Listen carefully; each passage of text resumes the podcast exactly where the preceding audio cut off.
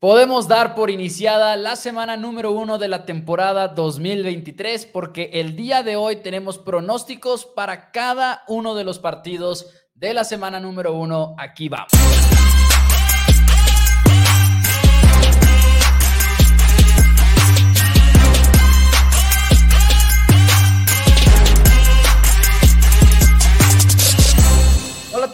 Bienvenidos a Four Downs NFL en español. Ya llegamos. Hoy arranca la temporada Chiefs en contra de los Lions. El día de hoy vamos a estar dando pronósticos de cada uno de los partidos. Por cierto, vamos a dejar en el plato fuerte del kickoff para al final del programa, pero vamos a hablar de seis juegos estelares y vamos a dar picks de todos los demás juegos también en nuestra ya tradicional sección de los pronósticos rápidos. Mi nombre es Mauricio Rodríguez, me acompaña como todos los días mi hermano y coanfitrión Daniel Rodríguez. Dani, ¿cómo estás? Emocionadísimo, emocionadísimo. Eh, tan emocionado, que me acabo de, de cuatrapear, porque por fin vamos a estar viendo fútbol americano de la NFL. Sí, ya vimos poquito colegial la semana pasada, nos fue bien y todo, pero modos no es la NFL, no es ver a los mejores jugadores de, de, todo el mundo en un deporte en el campo al mismo tiempo, así que eso es realmente muy entretenido. Lástima lo de Travis Kelsey, se confirma, está fuera la semana número uno pero por lo menos parece que no va a ser a largo plazo. Así es, así que denos like en, la, en el programa si ustedes están viendo a través de Facebook, a través, a través de YouTube y les gusta lo que ven.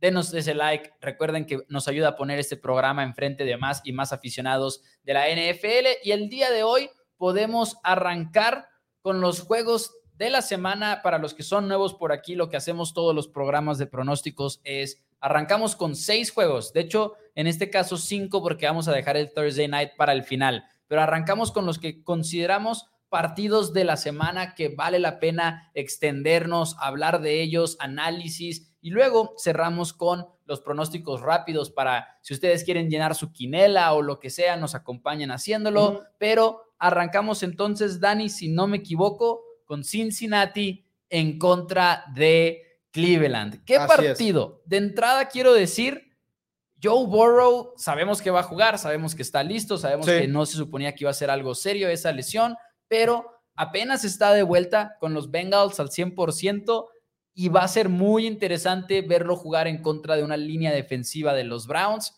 que ya no nada más tiene a Miles Garrett, sino tiene a Satarius Smith, tiene a muchos jugadores que podrían hacer daño también por el centro. Este partido pinta para ser uno de los mejores y sí, los Bengals son muy conocidos como contendientes y demás, pero no la tienen fácil en la semana no, número No, no la tienen fácil. Al final de cuentas, hasta el momento en su carrera, Joe Burrow va una victoria y cuatro derrotas en contra de este mismo equipo de Cleveland.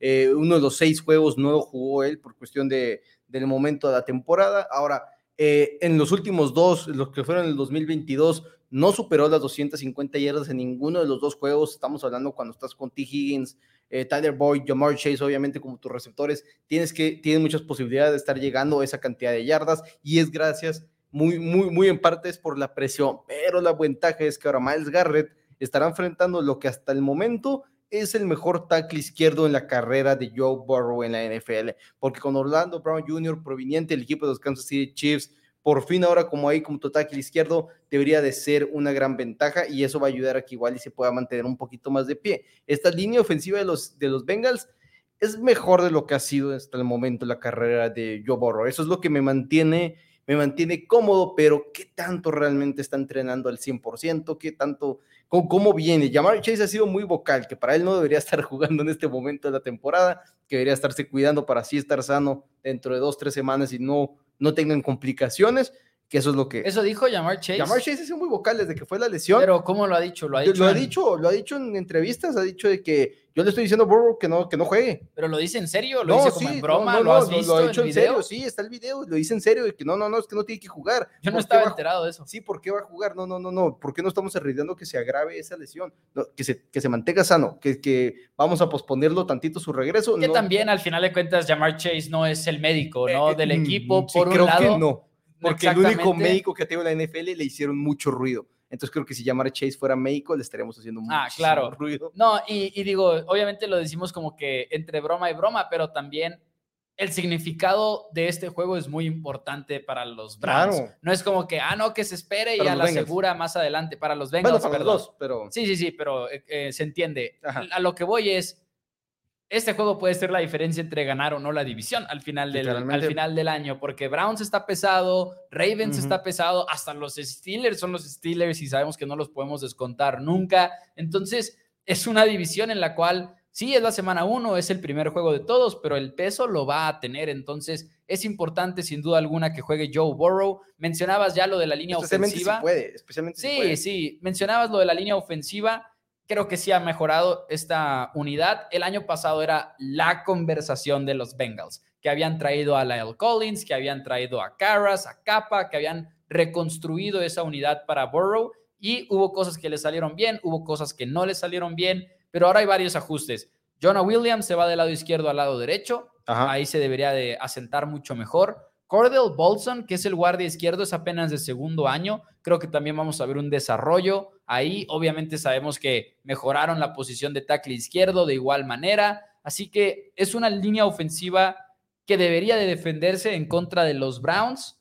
Pero repito, es un juego difícil. Creo que si yo soy los Browns, muchos van a decir, ah, Miles Garrett puede ganarle el partido a Cleveland porque es quien presiona a Joe Burrow y demás. Y Miles Garrett promedia más de un sack por juego en contra de, Cincinnati. Pero yo creo que no es un juego que vaya a definir Miles Garrett. Creo que es un juego que va a definir si alguien más, aparte de Miles Garrett, se, se presenta para esta ocasión y ayudan a este super cazacabezas de Cleveland a presionar a Joe Burrow por múltiples lados, porque si la presión viene nada más de Miles Garrett, creo que Joe Burrow va a tener respuestas. ¿Qué, es lo que esperamos ahora con la adquisición de Sadario Smith eh, de la defensiva del equipo de los Browns? Que por fin él está un muy buen este, cazacabezas, que en Pro Football Focus lo tienen calificado como el, si no me equivoco, el número 13 en los Edge Rushers de la temporada pasada. Fue el número 13, mientras Miles Garrett fue el número 1. Ya David Clowney ha sido bueno, pero no ha sido como que la gran cosa. A mí, mi mayor este,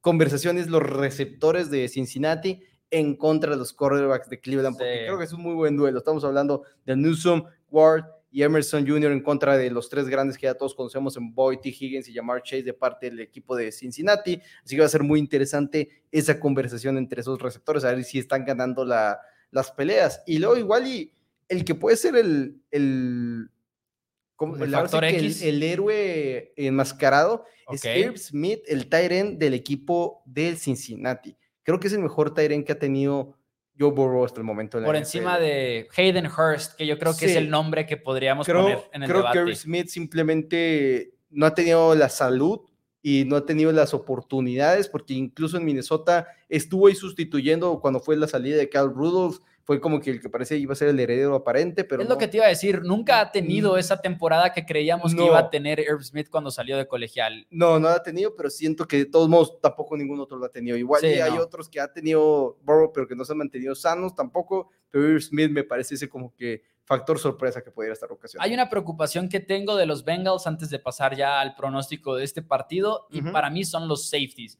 Se nos pasa desapercibido que ni Von Bell, titular en la posición de safety, está ahí para la defensiva de Luan Arumo y tampoco está Jesse Bates, que se fue con los Falcons. Entonces, la defensiva, el éxito de la defensiva de Cincinnati el año pasado y antepasado, lo que tuvieron también, era cómo disfrazaban las cosas. De repente había dos safeties arriba y rotaban en el último momento, pero eran estos dos haciéndolo y sí hay buenos jugadores. Dax Hill fue seleccionado en la primera ronda hace un año para poder llenar esa vacante que iba a llegar tarde que temprano, pero son dos bajones muy fuertes para la defensiva de los Bengals. Así que aguas, eso a mí me preocupa un poco. Habiendo dicho eso, voy con los Bengals en este partido. Creo que tienen para ganar. Creo que Cleveland es un proyecto que va a tener éxito relativo en la temporada 2023 de la NFL, pero creo que Cincinnati llega con más continuidad, lleva siendo contendiente desde hace rato y creo que sacan la victoria de visita. No va a ser nada fácil, sin embargo, porque Cleveland creo que sí tiene esa línea defensiva para hacer sufrir un poquito a los Bengals. Y, es que tiene las dos trincheras dominadas al final. Sí, son muy este buenos. este Cincinnati, este, tú te vas con los Cleveland, Cleveland.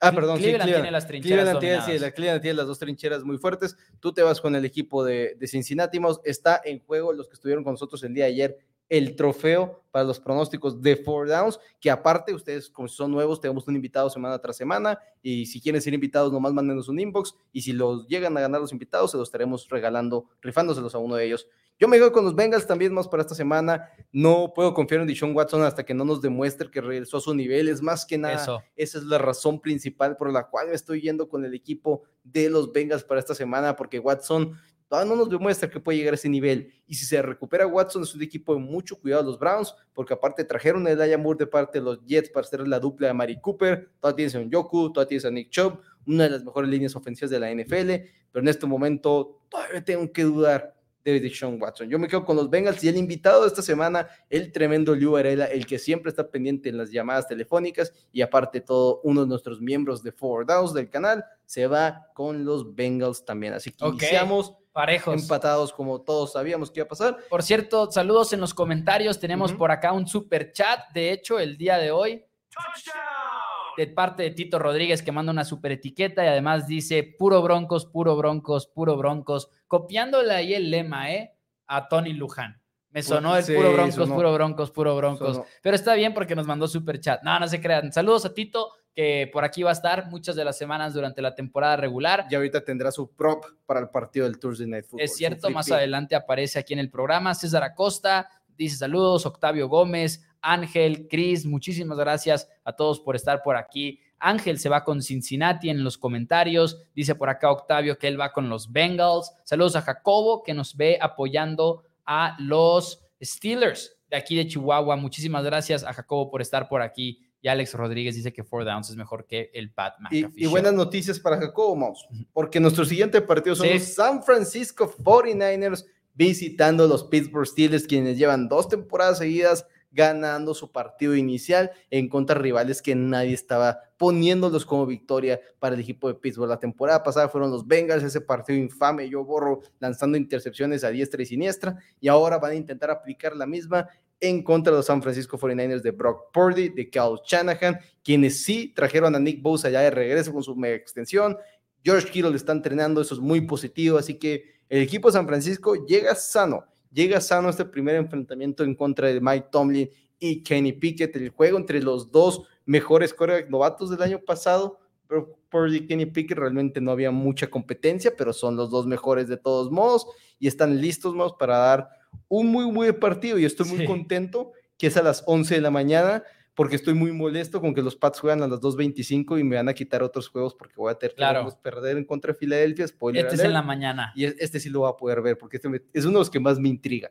Es, es que es un juego del cual no sabemos muchas cosas. De entrada, ya hemos hablado bastante, suficiente de Brock Purdy, ¿no? O sea, eh, ha sido una cobertura exhausta la que se le ha dado a la situación de Purdy, que si jugó muy poco, que si vamos a verle cosas malas que no le vimos el año de novato, etcétera, etcétera. Pero también no olvidemos que Steelers ganó como nueve juegos seguidos al final de la temporada pasada. Se quedaron a un pasito de entrar a, los playoffs. Es un equipo que en todas las métricas, también de eficiencia a partir de su semana de bye, estuvieron muy por encima del promedio o decentemente encima del promedio. Es un buen equipo el de los Steelers en ese sentido y tienen a un muy buen coach. Ya lo sabemos, Mike Tomlin, cuando es underdog, da la sorpresa, estadísticamente es muy exitoso en eso. Si tú le apuestas, es de los equipos más rentables cuando le dan puntos, por ejemplo. Y luego, además de eso, las trincheras.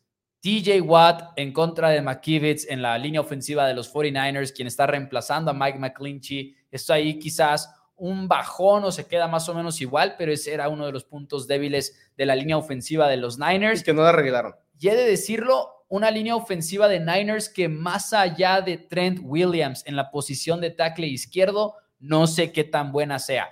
Y vas en contra de el veteranísimo, es más, veteranísimo Cam Hayward, Larry Ogunjobi, está Alex Highsmith del otro lado, el novato que estuvo sorprendiendo en pretemporada, que de repente es otro cazacabezas que encuentra Steelers, son una máquina, una fábrica de, de cazacabezas ahí en Pittsburgh es un duelo que en trincheras, creo yo, podría dominar defensivamente el equipo de los Steelers, más de lo que podría dominar incluso la super línea defensiva de los 49ers. O sea, a ese nivel está el matchup, creo yo. Ok, hasta cierto punto podría estar de acuerdo contigo, pero al mismo tiempo creo que Kyle Shanahan es un genio ofensivo que va a poder acomodar la línea no, ofensiva. No, yo hablo jugador contra jugador. jugador contra jugador, sí, pero en el campo, en el esquema que pueda presentar Kyle Shanahan en este momento, igual y puedes alejarte un poquito más de TJ Watt, puedes empezar a atacar eso, puedes tener pases rápidos con receptores muy veloces, como lo es Divo Samuel y Brandon Ayuk, que aparte tener a Christian McCaffrey en el backfield puede ser muy preocupante. Todo es un momento en la temporada en la cual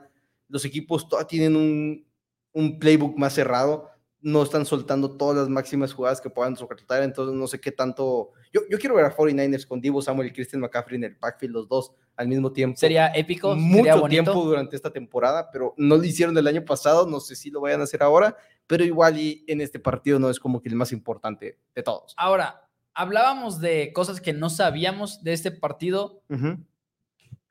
los, los Steelers pueden ser buenos en ofensiva. Y esto es algo de lo que tampoco se ha hablado mucho, creo yo.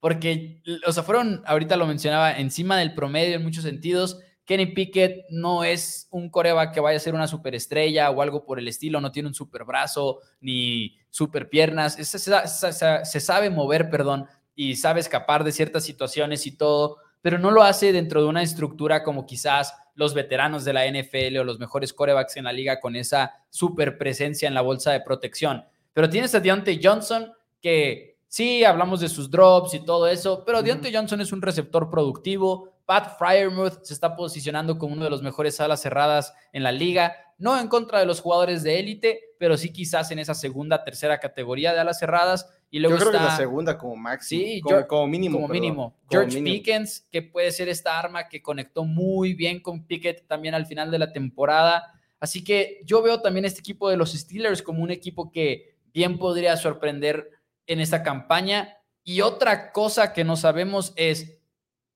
qué tanto, le, qué, también le va a ir a Brock Purdy, como lo hemos platicado toda esta temporada baja, teniendo que llevar a cabo situaciones más neutrales o quizás yendo abajo en el marcador, quizás tener que sacar un partido en el cual todas tus series empiecen en la yarda 25, porque el año pasado fueron muy, buenas, muy buenos terrenos de juego gracias a una defensiva de 49ers que robaba el balón todo el tiempo. Así que Creo que ahorita que decías, me intriga mucho este partido, a mí también, por eso, porque son muchas cosas que no sabemos. Ya hay muchas dudas, tanto Pickett como Brock Purdy llegan a, este momento del juego sin saber absolutamente nada de ellos y entiendo muchos puntos sobre como el que está poniendo Cristo o, este, Oferra que dice que Purdy vaya a tener un año difícil, que porque los equipos ya lo tienen checado. Sería lo mismo para Kenny Pickett e incluso más checado de lo que tienes a Brock Purdy por simplemente tiempo de juego. Creo que es irse. ¿Cuántos juegos jugó Kenny Pickett? No. Kenny Pickett jugó mínimo el doble de juegos que jugó. Ah, por eso. Ah, ya te entendí, que, jugó más Kenny Pickett. Ya, ya te entendí. entonces, entonces creo que no sería el, el, efecto en este momento. Es un juego en el bueno, cual. Pero Pickett, Pickett es un coreback de primera ronda. O sea, yo sé que no suena. No voy a decir que nada más por eso es un mejor coreback, pues. Pero como que con Kenny Pickett, sabes que está trabaja, estaba trabajando con un poquito más de herramientas y había como más esperanza en que se va a desarrollar en algo. ¿Me explico? Sí. A diferencia de Purdy, que es más como que, ok, fue una super mega sorpresa de un año o va a ser una super mega ah, sorpresa eterna como Tom Brady. Yo mi único punto de Kenny Pickett sobre que es un coreback de primera ronda, es un coreback de primera ronda del 2022. Sí, que fue el No hubiera sido primera ronda en ninguno de los últimos cuatro o cinco drafts que nos Así haya sido tercera. Mi punto es, Purdy está en la conversación de ser una sorpresa calibre Brady. No que vaya a ser Brady. No, no, no, pero por el momento en el que fuiste drafteado, que no, nadie te estaba esperando para estar ahí en este momento, a pesar de que sí cuenta con buenas armas ofensivas el equipo de Pittsburgh, creo que cuenta con mucho mejores armas ofensivas el equipo de San Francisco, creo que cuenta con un mejor head coach, cuestión de que los veo muy parejos, línea ofensiva tampoco veo mucha diferencia, creo que el mejor defensivo también está al lado de San Francisco, me intriga porque si, o sea, me intriga que puede Mike Tomlin hacer lo que, están, lo que hacen los Steelers en estos juegos, pero al mismo tiempo siento como que no debería de pasar no estamos 100% seguros si Steelers puede llegar a playoffs, mientras que San Francisco es ahorita uno o dos en la conferencia nacional. Así que yo me voy a quedar con el equipo de los 49ers para ganar el partido de visita. Creo que son el mejor equipo de estos dos. Creo que hay muchas dudas en los dos, no más por la posición de mariscal de campo, pero en este momento me tengo que inclinar con San Francisco. Eliu, el invitado, sí se queda con los Steelers. Yo también me voy a ir con los Steelers en este duelo. Estoy consciente de que es una, entre comillas, sorpresa, y digo entre comillas porque creo que de hecho ya Dos y medio bajaron, puntos. creo que ya bajó a pick, o sea, creo que ahorita 49ers y No. Steelers ya está a pick, si no me equivoco, o lo llegaron a estar en algún punto por lo menos, creo, pero los Steelers es un equipo que yo sí se la creo ah, en el tema de lo de Mike Tomlin, llegando con la sorpresa, todo eso se la creo a los Steelers porque lo hemos visto una y otra vez. Además, es la primera vez en años que abren un partido en el estadio de Pittsburgh. Creo que el ambiente va a estar en otro nivel. Y sí, ya hablando de más términos de fútbol americano, creo que TJ Watt tiene todas las de ganar en la posición de tackle derecho. Y creo lo mismo para Cam Hayward. Y creo lo mismo para Larry Ogunjobi. Y creo que puede ser un duelo en el cual a pesar de que es la ofensiva de Kyle Shanahan, que Brock Purdy la sufra un poquito con el balón en las manos bajo centro y todo eso, creo que puede estar muy presionado. 49ers para mí es uno de los mejores equipos en toda la NFL, pero creo que esta semana número uno, los Steelers hacen lo suyo y dan la sorpresa, entre comillas. Entonces voy tomando el trofeo para mí. Eh, no, Ya, ya, ya tomé la ventaja, lo voy a poner acá. no, Ya, ya tomé la ventaja. no Porque creo. tú no la tomaste. Ni La Eliu, tomaste tú el invitado. O sea, la tomaron entre los dos, pero este, Mm, este no. soy 100% yo. Para empezar, aquí es televisión, Dani. Pero- No es televisión, pero se tiene que ver el trofeo. Ok, no, no, no te voy a este, dejar por cuestiones de los entretenimiento. comenta Luis Gomar. Este, también tenemos otro super chat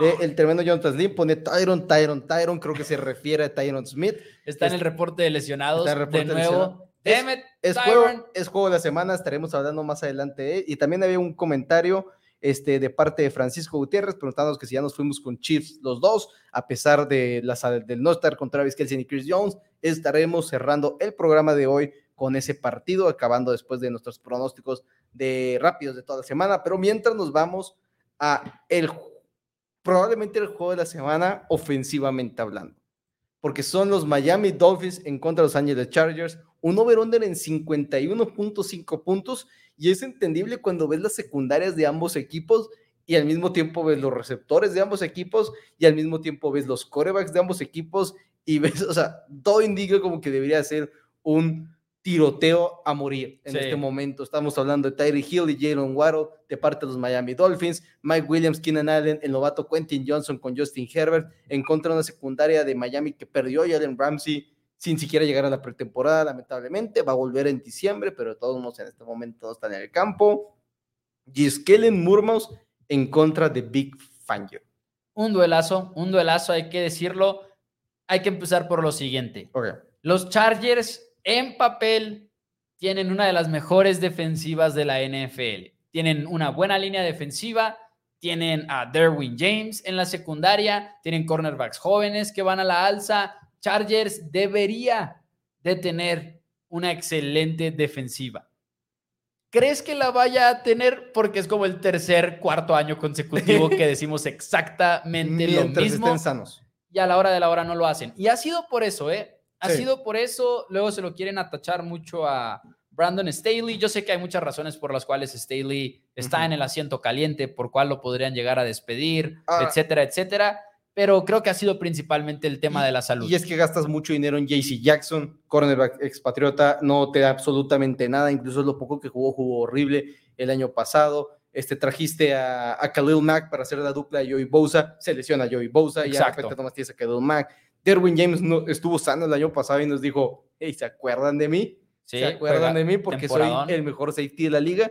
Entonces, mientras estén sanos, es importante eso. Creo que si JC Jackson no, no da resultados, están en peligro en la posición de cornerback. En eso sí creo que es un peligro para el equipo de, de en este momento, los Chargers, que si JC Jackson es como que tu apuesta. Tiene sí a Sante Samuel Jr., pero realmente no sé qué tanto comprarle en este momento todavía. Creo que todo depende de si JC Jackson puede ser lo que esperas que sea. Estoy de acuerdo y la verdad es que esta defensiva de los Chargers lo que sí hizo muy bien el año pasado fue frenar a los Dolphins en la temporada 2020, eh, 2022. Importa porque es el sistema defensivo que juega Chargers también, quitando la jugada explosiva, que es exactamente lo que busca hacer el equipo de Miami y al revés también, ¿eh? porque este es, Sta- es- es Staley contra Fangio. Staley es discípulo de Fangio, entonces estamos hablando de dos de los coaches defensivos, de los meros, meros, jugando uno contra el otro, uno enfrentando a Tua Tango Bailoa y el otro enfrentando a Justin Herbert. Esa parte en cuestión de coacheo creo que lo hace de lo más interesante de la semana. La temporada pasada se enfrentan y Miami anota nada más 17 puntos. En este juego sí estaba Tua Tango Bailoa y todo. Se va nada más 10 de 28 pases, 145 eh, yardas, un touchdown, 37 yardas nada más para Raheem Mustard. Es un duelo en el cual los abofetaron, la verdad, a los Dolphins. Ahora también la pregunta es, y hemos hablado mucho de coaches, Mike McDaniel, ¿qué tanto ajusta en este segundo año para este duelo? Porque repito, son muchos de los mismos personajes en la defensiva de Chargers, por eso creo que es muy relevante y que también viene tú a Tango Bailoa. Creo que también es de los juegos más difíciles de pronosticar. Es, un juego muy difícil porque aparte de todo, vamos es en terreno neutral. Es lo, es lo, que más, es lo más complicado, porque los Chargers no tienen sí. Entonces, este, porque sí, sí es en el SoFi Stadium. y los Dolphins tampoco tienen tantos como para que viajen a este no, está lejos, está lejos. Está muy lejos. Está, lejos. El, el tirón es, es, hijo, es que es un juego en el cual tengo que... El mejor coreback que Justin Herbert, creo yo. Sí, tiene el mejor corredor, pero no tiene los mejores receptores. En este momento me tengo que inclinar por Ty Hill y Jalen Waddle. Sin duda alguna. Alex Rodríguez dice que va con los Chargers, sorpresa. Fan de los Chargers. No, no, sorprende a nadie en este momento. Yo me voy a quedar con mis Dolphins. Me voy a quedar con los Dolphins sorprendiendo este, de visita. Creo que Miami, como he dicho, va a ganar la, la división este de la conferencia americana y creo que inicia ganando este partido que es complicado. Es un juego complicado, pero en este momento confío más en lo que puede hacer esta ofensiva y, y los Chargers a ver qué tal, a ver qué tal. Al final de cuentas, defensivamente están mucho mejor, creo, los Chargers que los Dolphins, pero no lo sé, siento que los Dolphins este juego. A ver si nos quedamos como payasos, porque yo también voy con Miami, de oh, hecho. Y el este, invitado también. Yo, ¿En serio? Oh, no, eso no puede ser nada bueno el día de hoy. Pero no, la verdad es que voy con Miami por esa dupla de receptores, Jalen Waddle, Tyreek Hill, creo que hay continuidad en ese proyecto. Creo que Kellen Moore va a ser bueno para los Chargers, como lo platicábamos la semana, no, no es la, el día de ayer, creo, lo estábamos platicando acerca de Kellen Moore con Herbert, pero por ahora voy con Miami. Creo que se les acomoda este partido más que nada por lo que pueden hacer con esa dupla de receptores. Lo que sí es que estoy de acuerdo con lo que mencionabas tú, con lo que menciona Marco en este momento en los comentarios, que es Herbert es mejor que tú. Yo sí lo creo también. Eh, Ahora, cuestión de experiencia, pues tiene la misma. Sí, llegaron a la NFL al mismo tiempo, pero bueno, supongo que Herbert tiene más juegos que tú. Sí, debe por las lesiones y demás. Juegos y por la banqueada y no te banqueo y si estás en la banca y no estás en la oh, banca. qué año tan horrible. no estás en la banca. No me acordaba de eso. Ryan Fitzpatrick, no va Ryan Fitzpatrick. Es no es tan nada fácil el Ahora, partido. Es mejor Justin Herbert ahorita pero acabando la temporada no sorprendería a nadie si Tua Tagovailoa está por encima de él. Sí, por, uh, a mí sí me sorprendería un poco, pero entiendo lo que dices porque al final de ah. cuentas el año pasado ah. vimos a Tua Tagovailoa ser un coreback muy, muy bueno en, en, con, la ofensiva de Mike McDaniel. Lo que duró es lo malo, lo que duró que no fue tanto. Y lo que no, estaba leyendo el comentario de Octavio Gómez, que ganan los Chargers y cuidado salga lesionado Tua y se acabó, tiene como un equipo para llegar al Super Bowl. Ojalá no, eso sí. Esperemos que no, esperemos que no, especialmente que no sea una conmoción, que es la lesión que podría tener Tua Tagovailoa, porque creo que nadie quiere volver a ver a Tua Tagovailoa. Sí, no, pero bueno, los dos vamos con Tua, los dos vamos con algo sorprendente entre comillas, pero porque Chargers es el favorito en este yo, partido. yo pensé que iba a sorprender y luego ya vi el, el PDF que nos mandó el tremendo Liu Varela. Y ahora resulta que todos vamos con y Miami. Y caray, Miami, dije, ¿cómo terminamos ahí? Pero bueno, vamos a, a ver si con el siguiente estamos en contra. A ver si con el siguiente. Sunday Night Football, where are you? Cowboys en contra de los Giants. Hasta me emociono, hasta se me pone la piel chinita. Duelazo entre un equipo de vaqueros que viene de otra ruptura de corazón, ¿no? En los playoffs contra el mismo equipo, los 49ers. Ya son dos años seguidos en los que caen contra San Francisco en la postemporada y del otro lado están unos Giants que lo platicábamos poquito ayer, pero todo el tiempo, todo el tiempo dudamos de ellos. El año pasado, juego tras juego, era así, Giants está ganando, pero son falsos. Llegaron a la postemporada, de seguro van a salir de inmediato. Ganan en la ronda de comodines, le pagan a Daniel Jones. Giants es buen equipo y la diferencia principal que quiere Nueva York en este partido, creo yo, es ver una mejor línea ofensiva que a lo que le están tirando es un brinco de su tackle derecho, que Evan Neal se convierta en lo que querían que fuera el año pasado, cuando era un novato y decepcionó. Y en John Michael Smith, que es un novato que va a estar jugando una posición muy difícil para un novato que es centro. ¿Y por qué digo difícil? Porque no es nada más lo físico, sino es estar declarando, la protección va para allá, vamos para acá, tal, tal, este es el Mike, bla, bla, bla. No es fácil y menos contra una defensiva de Cowboys que todo el tiempo se están moviendo. Y también le estás tirando, si eres los Giants, a que por fin tenga un buen receptor, aunque sea una ala cerrada en Darren Waller, Daniel Jones, porque lo poco que jugaron en pretemporada era Darren Waller para 3 yardas, Darren Waller para 10 yardas, Darren Waller para 5 yardas, Darren Waller para 8 yardas. Era Waller, Waller, Waller, Waller, Waller. Y necesitaba otra arma ofensiva que se estuviera desmarcando constantemente, que tuviera un buen nivel, porque Saquon Barkley es muy buen corredor y es muy buena arma ofensiva en el juego aéreo, pero necesitabas a alguien más, necesitabas a alguien que a eso iba. preocupara. Es, Saquon y Waller, ¿estamos de acuerdo? O sea, o Waller y Saquon, pero a lo que me refiero es ninguno de los receptores abiertos no, ni está por encima de ellos. Darius Layron, el que podría, si sorprende a todos, es el novato Jalen Hyatt de la Universidad de Volunteers de Tennessee, pero de todos modos, la, ofensiva va a correr entre Darren Waller y Saquon Barkley. Es la manera en la que van a hacerlo. Y sí es preocupante pensar que igual Evan Neal, su primer juego de regreso, en su, primer juego en su segunda temporada en la NFL, va a tener que estar batallando con Micah Parsons.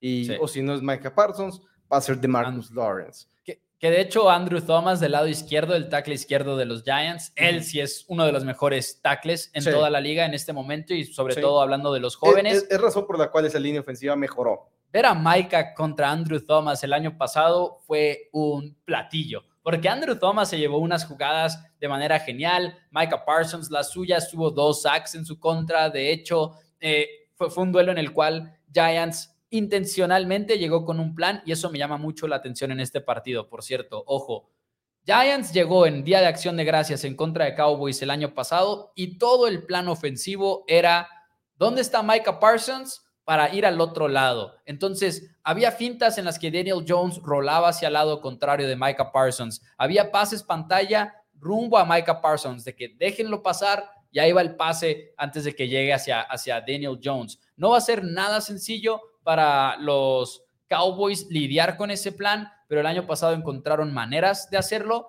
Ahora mi pregunta es si Brian Dable llega y presenta otro ataque, otra estrategia que no sea esa y que deje jugar a los Giants ofensiva un poquito más tradicional y quizás confiar en sus tackles en limitar a Micah, que es una apuesta muy arriesgada. Es, una apuesta arriesgada, especialmente si Micah Parsons te lo pone en el lado de Evan Neal durante gran parte de, ¿cómo se llama?, del partido. Si, si está junto con Thomas, igual le dices, ok, pues va a ser mi mejor hombre contra tu mejor hombre y espero que mi mejor hombre gane la, batalla para que nuestra ofensiva vaya, vaya, a correr el balón. Creo que a pesar de que, ¿cómo están los Cowboys? 9-1 los últimos 10 en contra de los Giants de Nueva York. O sea, los han dominado. Pero yo fielmente creo que los Giants cada año van a ser mejores de mano de Brian Dabble creo que nos demostraron el año pasado, fueron partidos un poquito más cerrados, fueron partidos donde Daniel Jones va a mejorar poquito a poquito, va a contar con mejores armas ofensivas. En este momento, de todos modos, aparte, tengo las dudas de cómo está Michael Gallup, cuál viene siendo la química de Brandon Cooks. El año pasado, de 11 corebacks que no jugaron la, pretemporada, se fueron 3 ganados y 8 perdidos en la, en la primera semana temporada regular. Y sí, de, Dak Prescott no lo ha hecho y ha ganado partidos y ha perdido otros. El año pasado, si no me equivoco, ganaron su primer partido los Cowboys, pero perdieron el juego. Ah, no, no, lo ganaron. ah, fue donde se lesiona. Los dos, el año pasado se lesiona Dak, es el, que pierde en contra Tampa, que todo salió mal en ese partido. Y luego el antepasado fue también contra Tampa, pero fue en el que Dak se vio maestro, pero perdieron de todas maneras. ¿Pero no es donde se lesiona el Puyol? En el pasado. Ah, ok. Y en el antepasado. O sea, dos seguidos en contra de Tampa, los dos derrotas. Ajá. Pero en el antepasado es donde Dak se vio. No, no, no, no fue por culpa de la, del fuego de ritmo en este momento. Habiendo dicho todo esto, me voy a quedar con los Cowboys para ganar el partido. ¡Pum! Quería quedarme con los Giants porque sinceramente tengo ganas de que Daniel Jones la arme. Tengo ganas de que Daniel Jones demuestre por qué a veces el esquema y lo que está a tu alrededor es la razón por la cual estás fracasando al inicio de tu carrera. Nos lo empezó a demostrar la temporada pasada y creo que esta temporada nos lo va a seguir demostrando. Pero en este momento, primer juego, me voy a quedar con los Giants. Digo, me voy a quedar con los Cowboys para ganar el partido, pero va a estar cerrado, va a ser muy cerrado, siento yo. Yo voy con los Cowboys porque, por dos razones principales. Número uno, ya lo dijimos. Darren Waller y Saquon Barkley son las armas principales de este equipo de Nueva York. Y vas contra la que es, en mi opinión, honestamente, en este punto, es la mejor defensiva en toda la NFL. Porque tienes la mejor presión al coreback de la mano de un coordinador defensivo que sabe desplegar sus piezas como nadie más. Llega Stephon Gilmore, entonces tienes dos tremendos cornerbacks en cada lado, lado, externo del terreno de juego. Creo que vas a enfrentar a Jalen Hyatt contra Stephon Gilmore o a Reynolds o a Slayton. No va a ser nada bonito. Hodgins, perdón.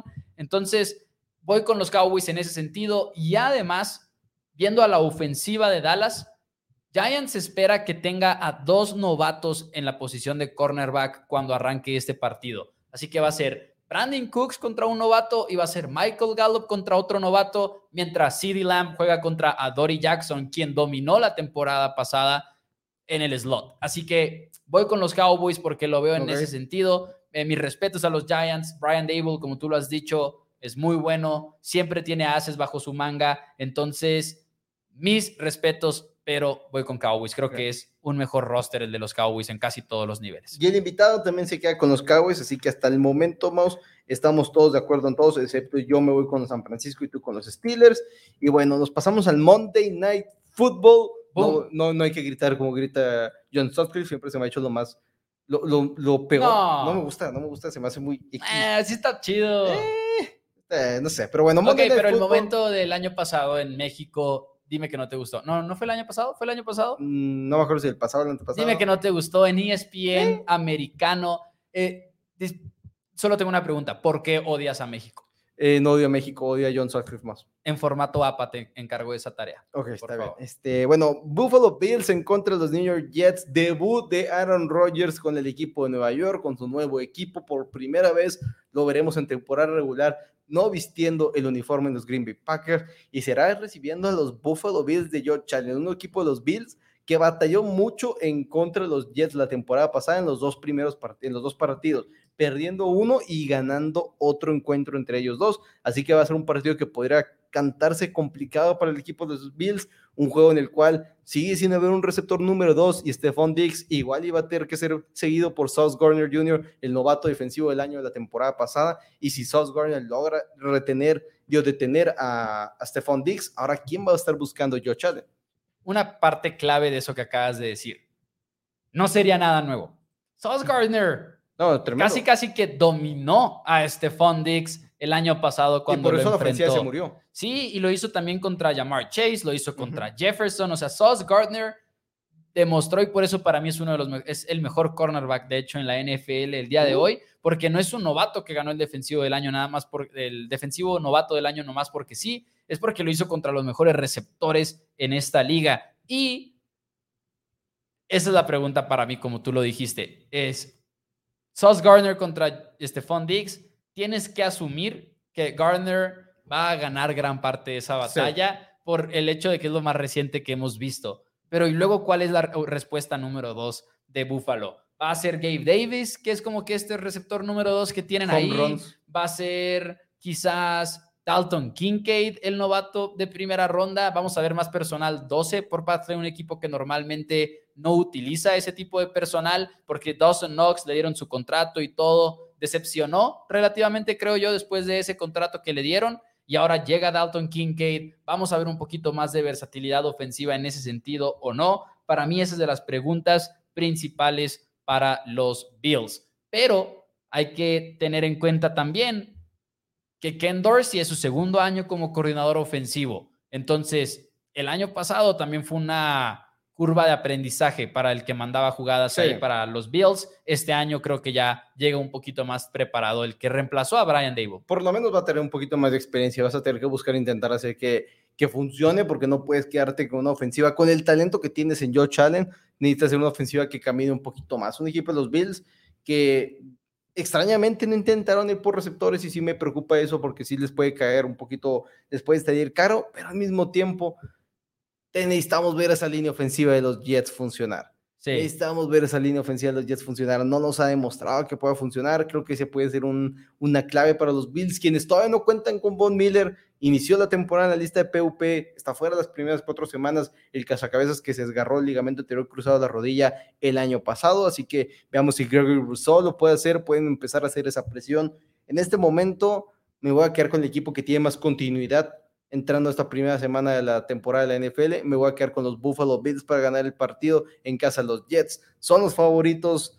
Creo que los Jets pueden llegar a ser una excepción esta temporada y quizás también los Bills, porque y siento que uno de estos dos equipos son, eh, que se va a quedar fuera de playoffs con los Dolphins sí colándose, a menos que Tota este, este, se lesione, pero en este momento me voy a quedar con los Bills más para golpear al equipo de los Jets a domicilio. Me pone nervioso que vamos muy similares, eh, otra vez vamos a ir similares, oh. voy con Buffalo en este partido, porque sí, los Jets traen todo el hype del mundo con Aaron Rodgers. No voy a mentir, creo que ese ambiente en el MetLife Stadium va a ser un factor, porque es una afición de los Jets que está renovada con fe en un nuevo coreback, pero voy con Buffalo a ganar este partido principalmente por el tema también de que llevan rato siendo contendientes. Y Aaron Rodgers creo que le tomará un poquito de tiempo terminar de acoplarse ahí con los Jets. Y es una pregunta lo de la eficiencia del 2022. ¿Qué tanto fue su culpa? ¿Qué tanto no fue su culpa? Porque el año pasado Aaron Rodgers no le fue bien para nada, así, pero cero. Fue Entonces, ¿se va a reflejar el 2023 o va a ser como en años pasados que de repente fue borrón y cuenta nueva? Sigo siendo uno de los mejores corebacks en esta liga. No, no sería la primera vez que hay un este un bajón de un coreback de un año a otro así y que así se queda por cuestiones de la edad. El invitado Liu Varela Mouse se queda con los Jets. Así que igual podría empezar a tomar un poquito de ventaja en este momento. Déjenme leer algunos de los comentarios que tenemos por acá. Muchísimas gracias a todos por estar por aquí. Eh, tenemos a Luisiano que dice, hola Mau y familia desde Argentina. Al fin volvió la NFL.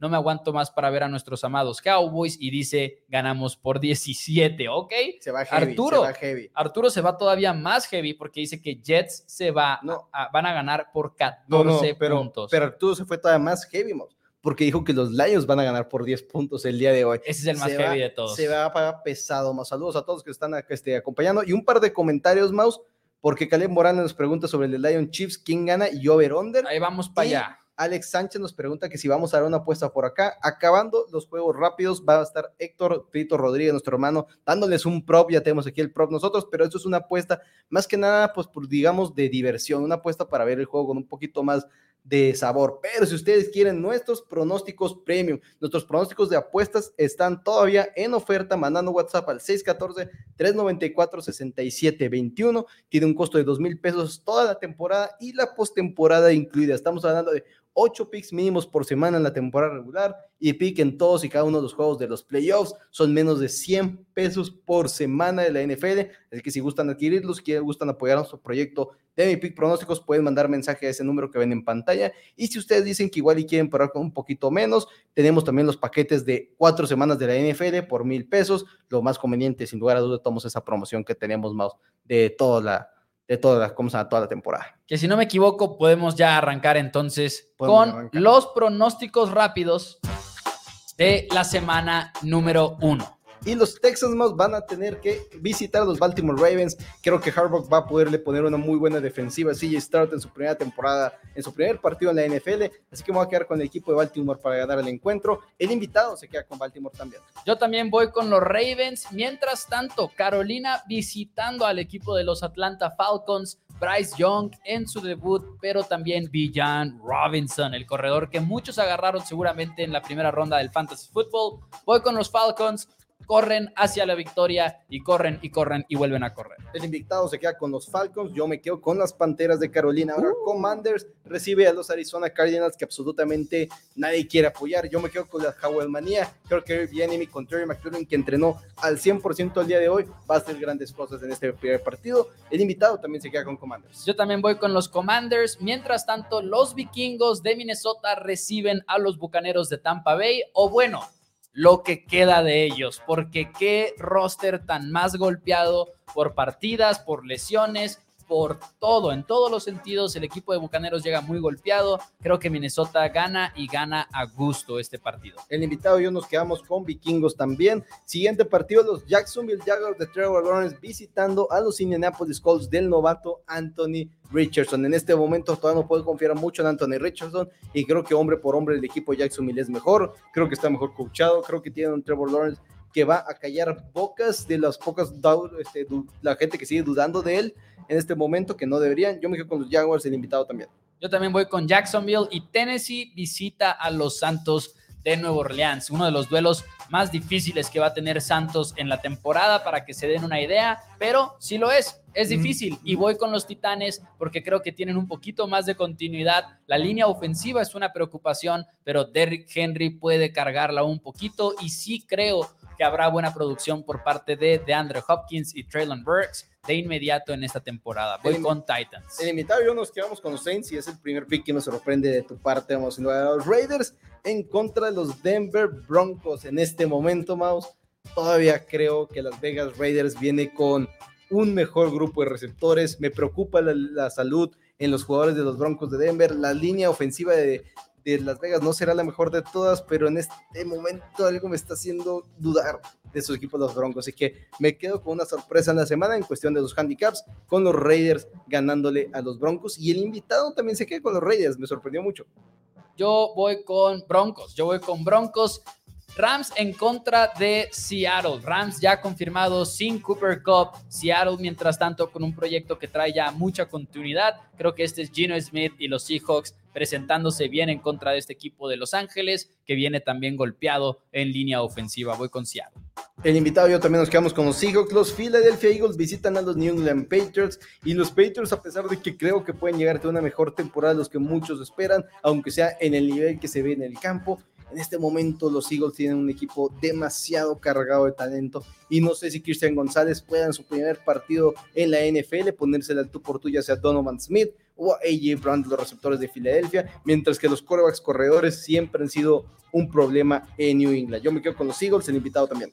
Yo voy con Águilas también y por último en los pronósticos rápidos, Green Bay en contra de Chicago, clásico de clásicos en la NFL aguas con los Packers porque sus dos receptores titulares están lidiando con una lesión de tendón de la corva. Christian Watson no ha regresado a los entrenamientos. Romeo Dobbs sí lo hizo el día de hoy.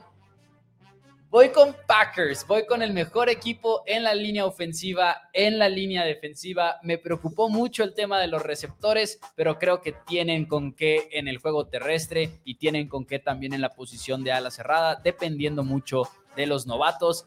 Bears todavía no está ahí en cuestión de roster, así que voy con Green Bay. El invitado y yo también nos quedamos con el equipo de los Green Bay Packers para ganar este partido. Tú sabemos que yo no puedo confiar en Justin Fields, al menos. Pensé que igual y por lo de los receptores. Es, Fíjate que, lo de, Christian Watson es lo que me preocupa mucho, pero en este momento todavía no puedo hacerlo. Estuvo pesado lo de los receptores, estuvo muy pesado. Pero, damas y caballeros, a ver cómo se ve Jordan Love. Estoy muy emocionado. Dice Luis Varela que se va a ver bien, el invitado de la semana. Dice por acá, los Lions ganan la paliza de la semana, dice Luis López. Ok, ok. Muchos, muchos comentarios. Y hablando de eso, Maus, es hora de pasar a eso, pero primero vamos a tener que pasar por el prop de Tito. Así es. Y si todavía no saben, Maus, dónde ver el juego del kickoff, ¿dónde lo pueden ver? Lo pueden ver a través de Game Pass, como pueden ver también todos los partidos de la NFL, ya lo saben, en un solo lugar, por cuatro pagos de nada más 625 pesos, o bien un pago de 2.500, pero no es pagar por un juego, sino pagar por todos los juegos de la temporada 2023. Y si se perdieron de uno, lo pueden ver en repetición, lo pueden ver en repetición resumida en 40 minutos,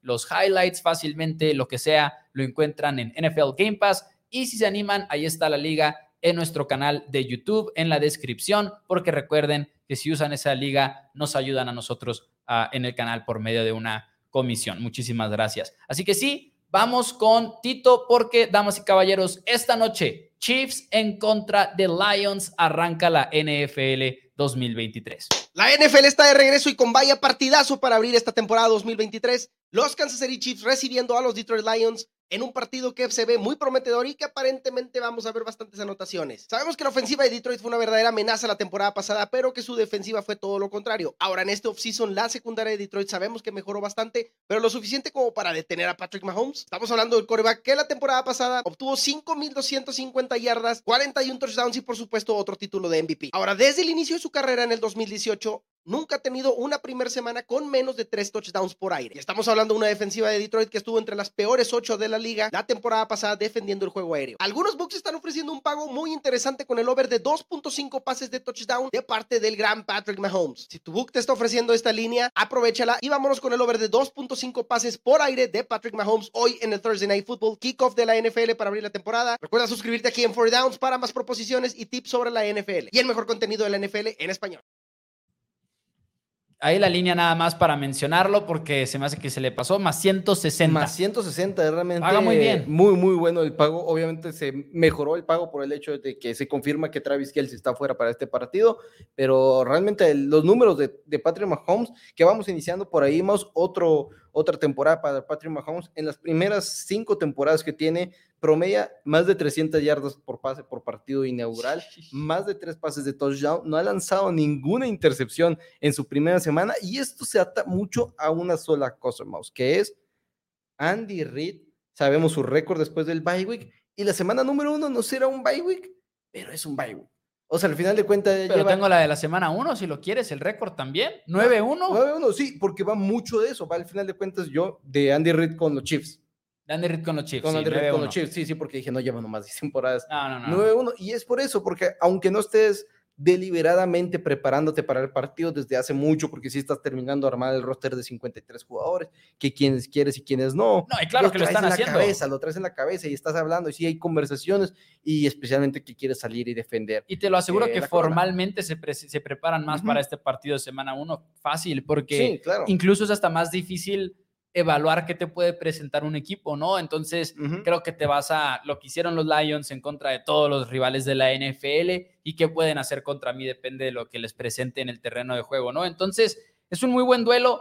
La primera pregunta es, obviamente, sin Travis Kelsey, ¿qué sigue para Chiefs? Tienen sí. a Sky Moore en la posición de receptor, que es un jugador velocista, pero es un jugador también con poca experiencia que estamos esperando que pueda mejorar en su segundo año en la NFL. Está Marqués Valdez Scantling, que tuvo un rol productivo también sí. el año pasado, nada de otro mundo. Y la pregunta muy natural, creo yo, también es, la lesión de Travis Kelsey pasó hace poco, entonces no es como que se hayan preparado para esta lesión. Ajá. Y la pregunta es, ¿qué tanto va a depender también Andy Reid de que más bien sea Noah Gray, el ala cerrada número dos de los Chiefs, el que saque la casta, que igual y no sea uno de los receptores, sino que sea todavía el ala cerrada, pero que sea eh, Noah uh -huh. Gray. Esa va a ser una cuestión es, a seguir el día de hoy. Yo tengo curiosidad de si vamos a ver muchos snaps con Isaiah Pacheco, el corredor del segundo año, Jerry McKinnon en el campo al mismo tiempo. Utilizará a McKinnon un poquito más en el juego aéreo, pero con esa Personal amenaza. 21. Personal 21, de alguna manera eh, tienes que intentar meter a los jugadores, a los mejores jugadores que tienes y quizás Pacheco y McKinnon son de los mejores este, playmakers que tienes en este momento en el equipo, entonces me llama la atención eso. Aparte de todo esto, Chris Jones no va a jugar. Chris Jones extendió su holdout al día de hoy. Eso me tiene a mí. Yo no, no, esperaba que fuera a dejar ir un millón de dólares, que es su sueldo por partido en este momento en, la NFL, pero sigue haciendo su sigue haciendo su pleito contractual y él, como dice, yo solo quiero un aumento, es lo que quiero. Entonces, los Chiefs llegan, igual y Chris Jones no lo han tenido en todo este tiempo, todo training camp no ha estado ahí, no estuvo en toda la pretemporada, pero de todos modos estás pensando todo el tiempo, ¿y qué pasa si llega? ¿Qué pasa si llega? ¿Qué pasa si llega? Sí. Y de repente no tienen a Chris Jones, y no tienes a, a, a Travis Kelsey, traes dos nuevos este, tackles ofensivos en el campo, son muchas piezas muy importantes del año pasado que no vas a tener en el campo en este momento, en este kickoff. Y cuando tú tienes a un tackle defensivo del talento de Chris Jones, dictas para dónde se va a deslizar el centro todo el tiempo. No nada más va a ser un guardia lidiando con Chris Jones, va a ser el centro también. Y creo que Chiefs puede manipular eso muchas veces a su favor, siendo que George Karlaftis es tu mejor cazacabezas por, el, por fuera, lo pones a Chris Jones del otro lado para que se deslicen hacia Chris Jones y Karlaftis uh -huh. pueda trabajar con el uno a uno al lado. Ahora probablemente sea al revés, ahora probablemente van a ir con Karlaftis, ayudar todo el tiempo a la línea ofensiva. Entonces, a mí me, yo espero el día de hoy un juego en el cual Jared Goff no sea muy presionado en el terreno de juego. Sí, porque, aparte es una buena línea ofensiva. O sea, la única manera en la que puede presionar Chiefs en este partido y va a ser algo a seguir es con el blitz, creo yo. O sea, va a ser Steve Spagnuolo mostrando cosas raras para confundir a la línea ofensiva, que es, como dices tú, muy talentosa, la de los Lions, una de las mejores en la liga, de hecho, es lo que tienes que hacer. Y la línea ofensiva de Lions, por cierto, es mucho más que nada más Penny Sewell, ¿no? O sea, también es... Eh, Taylor Decker, Frank, Ragnow, el centro, no, está entera. esa línea ofensiva está exageradamente cargada de talento y si te estás enfrentando a una línea defensiva que sin Chris Jones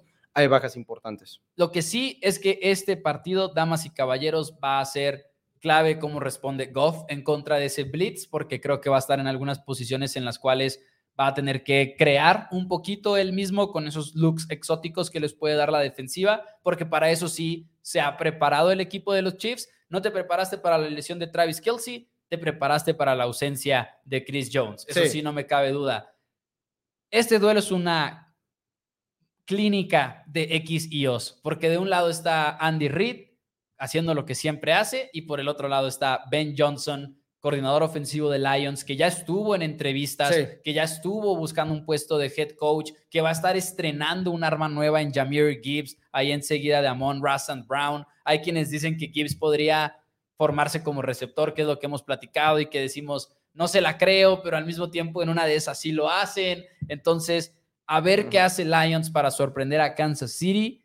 Tiene para mantenerlo cerrado, eso sí, creo yo. Tiene para mantenerlo cerrado, sí, sí, sí puede ser un juego, pero al mismo tiempo esa defensiva de los, este, del, equipo de, Lions, que aparte trae su corredor Mosley fuera para este partido. El novato. Eh, de repente es como que, si los Chiefs de repente, pum, pum, pum, pum, y ya, Mahomes, tres touchdowns, primera mitad, vamos 21-7 y luego reciben y 28-7 ya. Sí, necesitas que esté cerrado todo el tiempo. Sí, sí, es una paliza de los Chiefs, como que, ok, pues sí.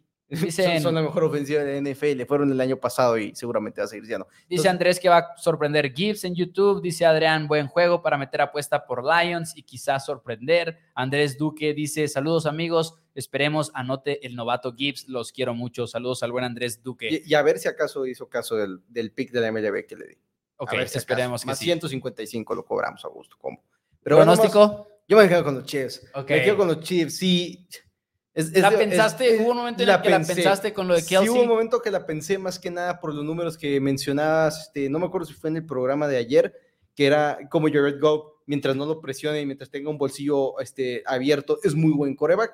Pero al mismo tiempo dije, ¿quién aparte de Amon Sam Brown está ahí? si todas tuvieran, si ya estuviera Jameson Williams, si ya hubiera un poquito más de armas ofensivas, ok, podría pensarlo un poquito más, pero primer partido para Sam Laporta en la posición de la cerrada, primer partido para Jackmere Gibbs, el corredor novato, es como que son muchas también dudas que se tienen de parte de este equipo de los Lions, así que me tengo que quedar con el campeón, me tengo que quedar con los Chiefs, el invitado se queda con los Chiefs, Mouse, no más faltas tú. Yo también voy con los Chiefs, al final de cuentas es el mejor equipo, en mi opinión, es Patrick Mahomes, es Andy Reid en semana número uno, Creo que Lions va a haber un momento en el duelo en el cual van a estar dentro y quizás ya luego se termine por separar Kansas City, pero hoy todo se trata de nos sentamos en el sillón a ver el partido o en el estadio, si es que están allá, saludos a la gente de Kansas City y ves cómo ataca Chiefs a Leones, cómo están reemplazando a Travis Kelsey en un año en el cual es su principio y final en ofensiva, más allá de Patrick Mahomes. Pero bueno, Damas y caballeros, los invitamos a que le den like al video. Cada like, en serio,